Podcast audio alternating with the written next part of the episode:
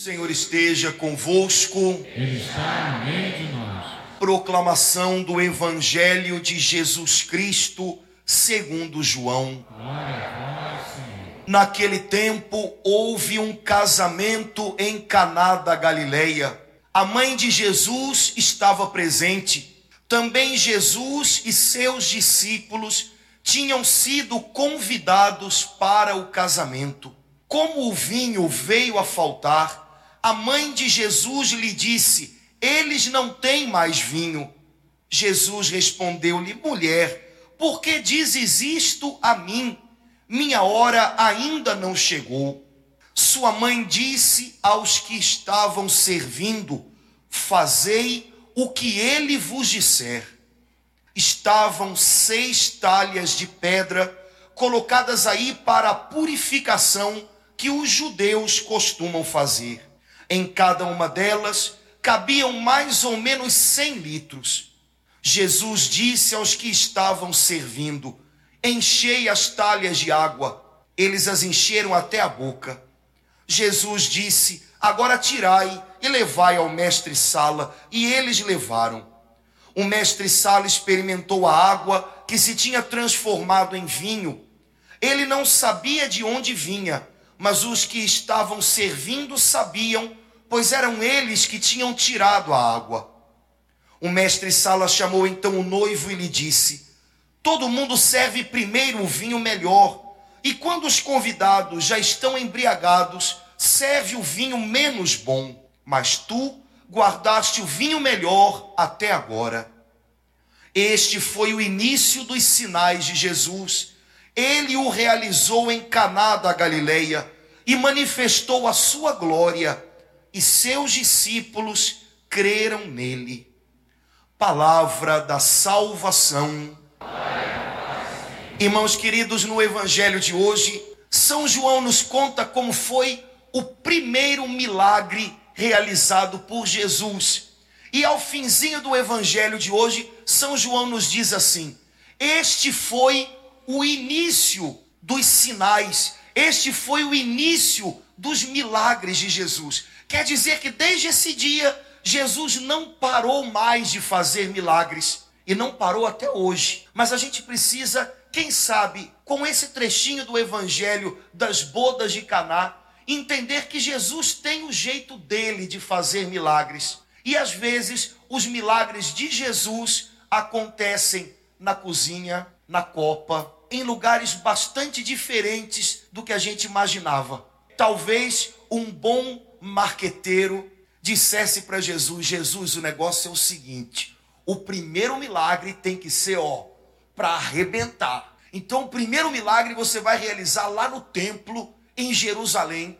Quando o pessoal estiver chegando para alguma festa, a gente vai levar até você um leproso, um morto, e você yeah, ressuscita o cara, faz o cara ficar bom, vai fazer uma sucessão, Jesus. Ou então, olha, Jesus, a gente vai para uma praça lá em Jerusalém e na hora de maior movimento, você manda todo mundo parar e faz um milagre daquele assim, faz um cego enxergar. Mas Jesus escolheu começar de outro jeito. O primeiro milagre de Jesus não foi no templo, no lugar santo de Jerusalém. O primeiro milagre de Jesus não foi ressuscitar um morto, não foi curar um doente. O primeiro milagre de Jesus ele realizou na cozinha durante uma festa de casamento. Jesus veio para salvar o mundo, mas ele teve tempo até de dar uma passadinha numa festa de casamento. Parece que Jesus sabe, ou melhor, eu tenho certeza que ele sabe, que muita coisa pode ser salva quando a gente simplesmente está e está desarmado ao lado das pessoas que a gente ama. Muita coisa para ser salva não precisa de planos difíceis, complicados. Muita coisa pode ser salva quando a gente tem um tempinho para estar com as pessoas que Deus deu para a gente. Quando a gente tem um tempinho para se alegrar com as pessoas que estão felizes, ou quando a gente tem um tempinho para chorar com as pessoas que estão tristes. Jesus veio para salvar o mundo e ele não tirou folga lá no casamento, nas bodas de Caná. Ao contrário, ele sabia que às vezes uma família inteira pode ser salva. Um sonho de jovem, como o sonho de um casal que acabou de casar, um sonho pode ser salvo se tem alguém disposto a gastar um pouquinho de tempo, se tem alguém disposto a dar alguns passos junto com outra pessoa, se tem alguém disposto a ouvir outra pessoa, essas coisas também salvam o mundo, queridos. Às vezes a gente está com tanta pressa para fazer as nossas coisas. Às vezes a gente pensa que salvar a família da gente ou os sonhos da gente é algo tão complicado que a gente diz que não tem tempo para ouvir quem está do nosso lado, para dar umas risadas com quem está do nosso lado, para simplesmente estar desarmado com quem está perto da gente, sem resposta para tudo, sem solução para tudo. A gente às vezes não tem nem tempo, nem coração para simplesmente estar ao lado das pessoas que caminham com a gente. Jesus está lembrando para a gente hoje que milagres às vezes acontecem quando a gente faz isso. Jesus fez um milagre em Caná, num lugar bem inusitado. Mas Jesus precisou de uma pessoa de alguma maneira para ajudar o milagre a acontecer. Jesus precisou contar com alguém para facilitar o milagre. Assim também acontece nos dias de hoje. A gente precisa aprender a ser facilitador dos milagres de Jesus. Eu acho que nunca, como nos dias de hoje, a gente precisou tanto ver milagres acontecendo na cozinha, no quarto, na sala, dentro das casas da gente. Nunca como hoje a gente precisou tanto de milagres como esse que Jesus fez em Caná. Não milagres na praça, nem milagres numa igreja, mas milagres que acontecem dentro de casa, ali onde só estamos nós. Como a gente precisa de milagres assim? Agora, para que esses milagres aconteçam, Jesus conta com pessoas que facilitam e não complicam as coisas. Em Caná, Jesus contou com a ajuda de Maria, sua mãe, que também estava na festa de casamento. Tem uns autores estudiosos da Bíblia antigos que dizem que o casal que se casou lá em Caná era parente de Jesus. Jesus foi ao casamento, levou os discípulos dele, que iam para todo canto onde ele ia, e os discípulos criaram um problema, porque como os discípulos de Jesus já eram um grupo mais ou menos grande, no meio da festa que durava oito dias, a quantidade de vinho que tinha sido programada para o casamento não deu. Eu imagino lá na cozinha, lá na copa, lá do buffet, sei lá de onde, onde eles estavam. Vai ter gente que vai sair da igreja hoje dizendo que vai para Sapucaí porque o carnaval está na Bíblia. O mestre Sala Traduzindo para a linguagem de hoje, que esse mestre Sala não sei o que está fazendo aí, porque ninguém sabe o que é isso. O cerimoniário da festa chamou o pai da noiva e disse: Ô seu Zé, olha só, esse vinho aqui não vai dar para o final da festa, não. Ó. São oito dias, a gente ainda está no quarto dia. Eram oito dias de festa. A gente está no quarto dia e o vinho já está chegando lá embaixo. Olha, esse primo de vocês aí, esse Jesus, trouxe muita gente com ele que não estava na lista, seu Zé. Como é que a gente vai fazer? Vai ser uma vergonha, hein? E o pai da noiva deve ter franzido a testa, ficado preocupado. Acho que ele não quis chamar o noivo, porque, poxa vida, o garoto lá dançando com a noiva, todo feliz, lá recebendo, tirando foto, cortando a gravata com o pessoal. E ele chamar o garoto para levar aquele susto. Ele não quis chamar o noivo, mas ficou preocupado. Acho que essa festa vai acabar antes da hora. Vai ser uma vergonha. Então, Nossa Senhora, que era da família, e estava ajudando a pegar os salgadinhos lá dentro para servir na sala e tudo. Gente, essas coisas, viu? Jesus e Nossa Senhora não andaram aqui na terra a dois palmos do chão, não, viu? Nossa Senhora deve ter ido lá entre um, um pratinho de risole e outro, ela ouviu o que estava acontecendo. E Nossa Senhora, que era uma pessoa atenta, que conseguia perceber quando as coisas não iam bem, quando alguém estava nervoso, preocupado. Nossa Senhora foi lá, escuta o que, que houve mesmo. Ih, dona Maria, olha, está acabando aqui o vinho, vai ser uma vergonha. E Nossa Senhora deve ter olhado lá para a sala e o noivo e a noiva dançando. Ah, esses meninos vão ficar tão chateados. Não pode, não pode. Então, ela resolve fazer alguma coisa e vai direto em Jesus. Eu conheço umas pessoas que, se estivessem no lugar, não iam ser facilitadoras do milagre, iam trazer problema. Por quê? Nossa Senhora estava aqui, Jesus estava lá. Eu conheço algumas pessoas que até chegar lá, Fulana, não conta pra ninguém não, mas olha, o vinho tá acabando. Cara, deixa eu ir lá falar com Jesus para ver se ele faz alguma coisa. Jesus está lá. Minha filha reza porque o negócio não tá bonito não, não tá bom não. Chegou no outro, Ai meu Deus do céu, esses garotos também. Eu falei que era para trazer mais vinho. Falei... Até chegar em Jesus, ia reclamando, fazendo alarde em cima do negócio. Eu conheço gente que faz igual. Quando tem um problema, quando tem uma dificuldade para enfrentar, não vai até Jesus e leva o problema para Jesus. Não transforma o problema em oração. Ou às vezes até leva, mas até chegar em Jesus, tem que fazer o problema esticar, tem que fazer o negócio render. E quando é em família, então Deus me perdoe. Jesus está lá. Só que antes de chegar em Jesus, e, ô prima, ó, não estou aguentando mais. Fulano, olha, bem que eu falei que esse casamento não ia dar certo. Jesus está lá. E, tia, reza pelo fulano e pela Beltrano, olha o casamento deles. Hum, não sei não. Jesus está lá. E, olha, marido, olha, não conta para mais ninguém não, mas eu estou sabendo uma coisa que a tua tia me disse. Que não sei até chegar em Jesus, a pessoa faz o negócio crescer, crescer, e conta, e reclama, e outra palavrinha bonita que tem gente que adora, dramatiza. Querido, problema não foi feito para a gente reclamar, problema foi feito para a gente administrar. A gente administra melhor quando a gente enfeita menos o problema, quando a gente envolve menos gente no negócio. E tem pessoas que envolvem tanta gente no problema que chega uma hora que se perde o controle e o problema vira fofoca e o problema vira palpite de tudo quanto é lado. Nossa Senhora foi a Jesus. Jesus, o problema é este. Tem gente que é viciada em reclamar de problema. E quando o problema é família, então, se não tiver um problema, uma bola da vez para reclamar, cria. Porque tem que reclamar de alguma coisa. Queridos, a gente precisa aprender a ter tato para aquilo que deve ser falado e para aquilo que não deve ser falado. O modo como a gente deve falar as coisas aquilo que a gente tem que guardar com a gente, levar a Jesus e aquilo que a gente pode dividir com alguém. A gente precisa tomar cuidado para não transformar os nossos problemas, desculpe, em novelas. Porque quando eu transformo um problema em novela, aquilo se torna motivo de autopiedade. Porque para cada pessoa que eu conto, não, não, não, não, não, não, não, vê se eu posso com isso. Eu mereço isso. Que família Deus me deu. Ai, vira. Coitado de mim. Queridos, autopiedade é um negócio complicado.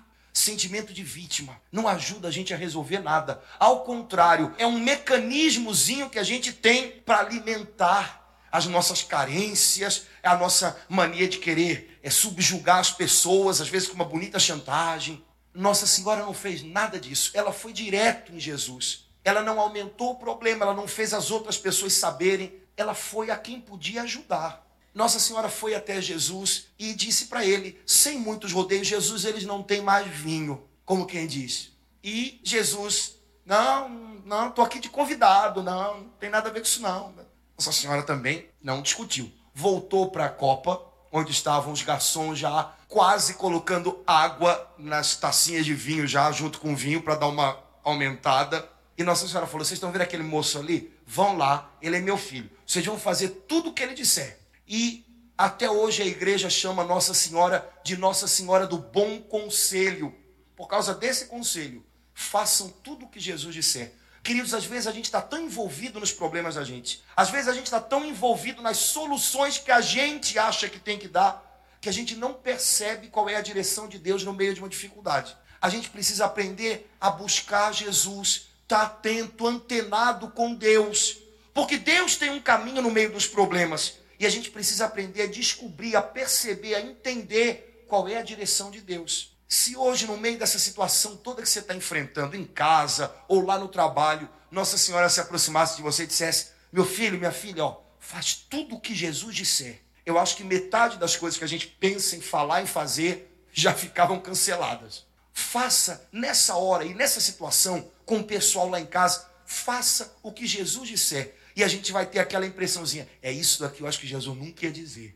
E aquela coisa que eu estava com vontade de falar para o pessoal lá, não, acho que também Jesus não ia dizer isso não. A gente já vai cancelando um monte de coisas que a gente faz e diz, envolvido pela mágoa, envolvido pela intemperança. O milagre aconteceu, mas para acontecer, precisou de alguém para facilitar tudo isso. Alguém que deu o primeiro passo, e o primeiro passo de Nossa Senhora foi perceber o que estava acontecendo em volta. Depois ela foi falar com Jesus. Depois ela foi falar com os mordomos para eles prestarem atenção em Jesus. Mas o primeiro passo foi que ela olhou na carinha do pai da noiva e viu que estava enrugada. E percebeu que tinha alguma coisa que não estava boa. Queridos, para que nós sejamos facilitadores dos milagres de Deus, milagres que tem que acontecer na nossa cozinha, no nosso quarto, na nossa sala, a gente precisa levar as coisas a Jesus. Mais do que espalhar os problemas, mais do que fazer alarde sobre os problemas, a gente precisa levar os problemas para Jesus. A gente precisa aprender a perceber, ouvir a voz de Deus no meio da ansiedade da gente para fazer as coisas do jeito dele, para não ser precipitado no falar, para não ser precipitado no agir, para não tomar uma decisão em hora ruim e depois ainda dizer não posso voltar atrás. A gente precisa aprender com Nossa Senhora a perceber como é que as coisas estão acontecendo ao nosso lado, como é que o pessoal ao nosso lado está se sentindo, o que, que eles estão precisando. Senão a gente vai querer que depois Jesus venha remendar com um milagrão as coisas, porque a gente deixou elas chegarem num ponto em que não dá mais. Se a gente aprendesse a viver esses pequenos milagres que Jesus pode fazer, através da atenção da gente com os outros, através do silêncio e da prudência da gente, através da nossa atenção ao caminho que Deus mostra, se a gente aprendesse a viver esses pequenos milagres que são uma verdadeira vacina, a gente não ia viver ou não ia pedir milagrões depois que a coisa já está, como a gente diz, com o caldo entornado. Nossa Senhora percebeu quem estava ao lado dela, por isso ela pôde dar um passo e fazer alguma coisa. Quem sabe tem um milagre precisando acontecer lá na sua cozinha, lá na sua sala, lá no seu quarto, no quarto dos seus filhos. Só que para Jesus chegar lá e fazer o milagre, ele precisa de um parceiro aqui dentro de casa. E esse parceiro pode ser você. E esse facilitador do milagre pode ser você uma pessoa que é prudente no falar, uma pessoa que não espalha os defeitos da sua família para os outros. Eu não entendo qual é a graça, mas tem gente que adora fazer isso. Ah, meu filho só me dá problema. E às vezes fala na presença do dito cujo, como se o dito cujo ainda às vezes é criança, não tivesse ouvido. Ah, esse menino só me dá trabalho, esse menino só me dá problema. Meu Deus do céu, mas eu devo estar pagando alguma coisa. Tem gente que adora falar mal da própria família. Ah, o meu casamento, o meu marido. E às vezes fala até na frente. Deus não precisa dos nossos resmungos e das nossas dramatizações para fazer um milagre. Ele precisa que a gente saiba calar e falar com Ele e levar as pessoas a Ele. Deus precisa de gente que entende as portas que Ele abre, a direção que Ele dá. Agora eu acho mesmo que o milagre começa quando Deus encontra gente que é capaz de olhar para os lados e ver quem está do lado e o que precisa, como Nossa Senhora fez em Caná. Ela entendeu que a coisa estava mal e agiu. Querido, a gente precisa aprender a perceber quando a gente olha para os lados da gente em casa, o que, que aquela turma lá está precisando. E não precisa perguntar muito. Marido, depois de não sei quanto tempo de casado, olha para a cara da sua cara metade, olha para o outro pedaço da laranja, Olha, eu não vou dizer alma gêmea, porque isso é muito cafona, e só você gosta dessas coisas mesmo, né? Alma gêmea, misericórdia, que cafonice. Olha lá para a cara daquela pessoa e vê, porque não precisa perguntar nada. Vê e dá para enxergar que aquela pessoa está cansada. Há não sei quantos meses vocês não tiram nem para tomar um sorvete na Dias da Cruz. A abençoada há não sei quantos meses esquentando a barriguinha no fogão a casa está parecendo uma pensão. O marido entra, uma mulher bota a comida rapidinho que eu tenho que sair porque eu trabalho, não sei o que. Quando o marido sai, entra um filho pela outra porta. Mãe, pelo amor de Deus, a comida que eu estou atrasado para a escola. E sai. Quando o primeiro filho sai, o segundo entra. Mãe, você tem que passar minha camisa porque eu não sei o que, não sei o que. Ela, o filho... Cara, você entrou na cozinha e viu a sua mulher com cara de. Não é possível que você não vá perceber. Eu acho que bem tá cansada, né? Mo, Mo tá cansado. Depois do almoço ou da janta, sei lá, Mo, é, vamos, vamos dar uma voltinha aí, vamos tomar um sorvete. Ou então pega os filhos. Olha, hoje depois do almoço, mamãe vai ficar quietinha, vamos lavar louça para mamãe. Né? Uma vez no ano, né? Vamos lavar louça para mamãe. Né? Pega os filhos. É, isso parece bobagem, né? Mas sabem, queridos, essas bobagens às vezes evitam que o cansaço se torne nervosismo, que o nervosismo se torne raiva, que a raiva se torne estranhamento de um com o outro, até o ponto de daqui a pouco o cara chega em casa e a mulher não aguenta ouvir a voz do abençoado, porque quando ela ouve, ô oh, mulher, ela já pensa mais trabalho, mais cobrança, mais encheção de paciência. Mas é o que ela entende quando chega a voz dele no ouvido dela. Ele pode falar até, amor, ô nega, ou não sei o quê. O que ela vai ouvir é: cadê minha comida? Cadê a roupa? Eu não sei o quê, eu não sei o que ela. Antes que a coisa chegue nesse ponto, querido, tá vendo que ela tá cansada? Dá um jeitinho dar uma mãozinha, né? Perceber a necessidade do outro é transformar água em vinho. É uma pequena coisa do dia a dia, como por exemplo sair de casa e tomar um sorvete. Não tá com grana para ir na, no porcão? Vai tomar um sorvete. É água, né? Mas essa água pode fazer a vida ter gosto de vinho de novo, viu? O problema é que às vezes a gente tem a capacidade de transformar água em vinagre ao invés de vinho. E a gente percebe que o outro está cansado, que o outro está sendo cobrado demais, a gente, e a gente repete os mecanismos da gente, de novo, de novo, de novo.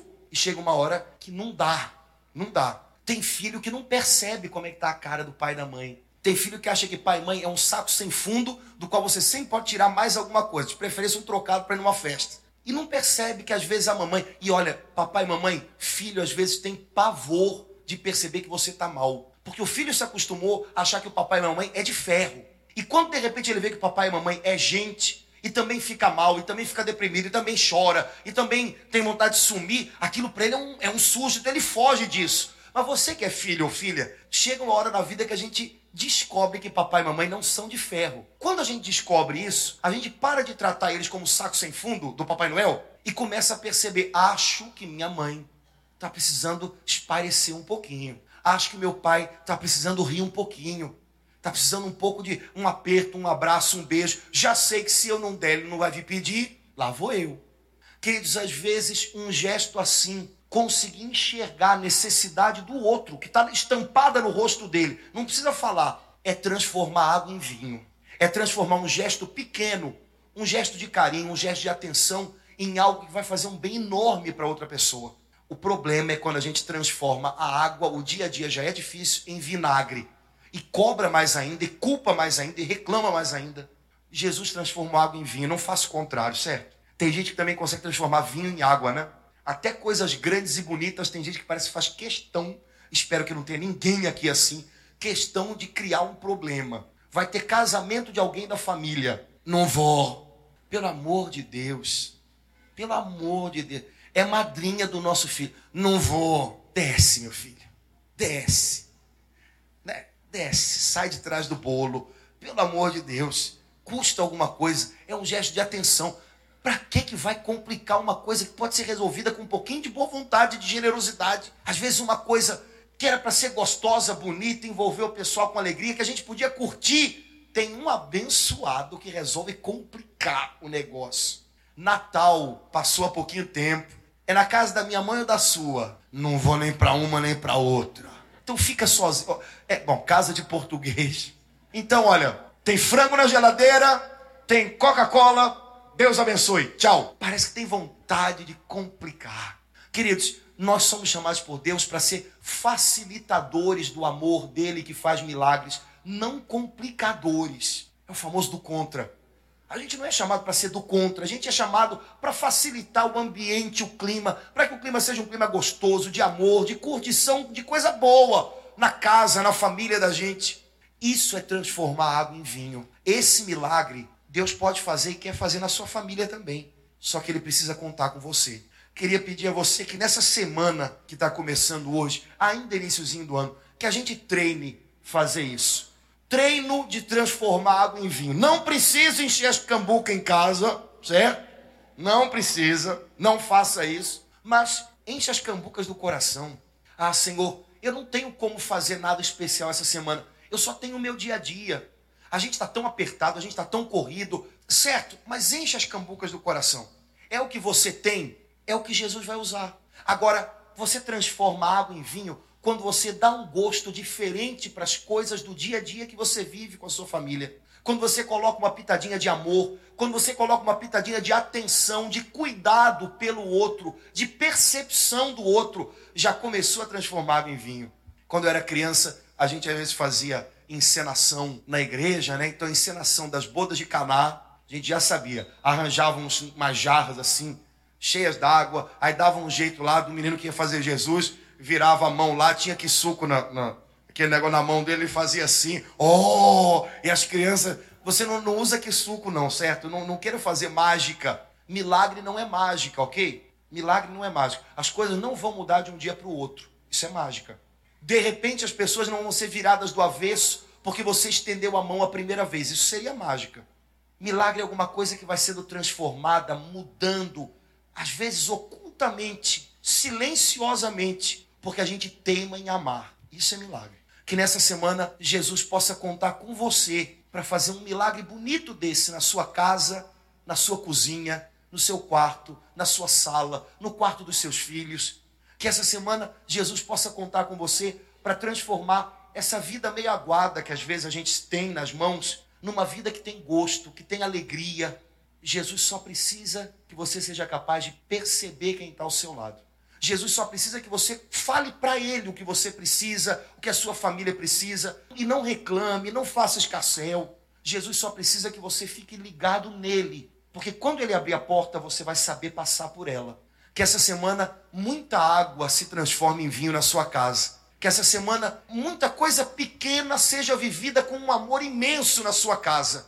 E que as coisas tenham gosto novo na sua família. E que o amor que vocês tenham pelo outro, eu tenho certeza que lá no fundinho ele está aí ainda. Esse amor seja a matéria-prima que Jesus usa para fazer um grande milagre, uma bênção imensa de Deus acontecer no seu coração e no coração das pessoas que Jesus deu para você, para você aprender a amar.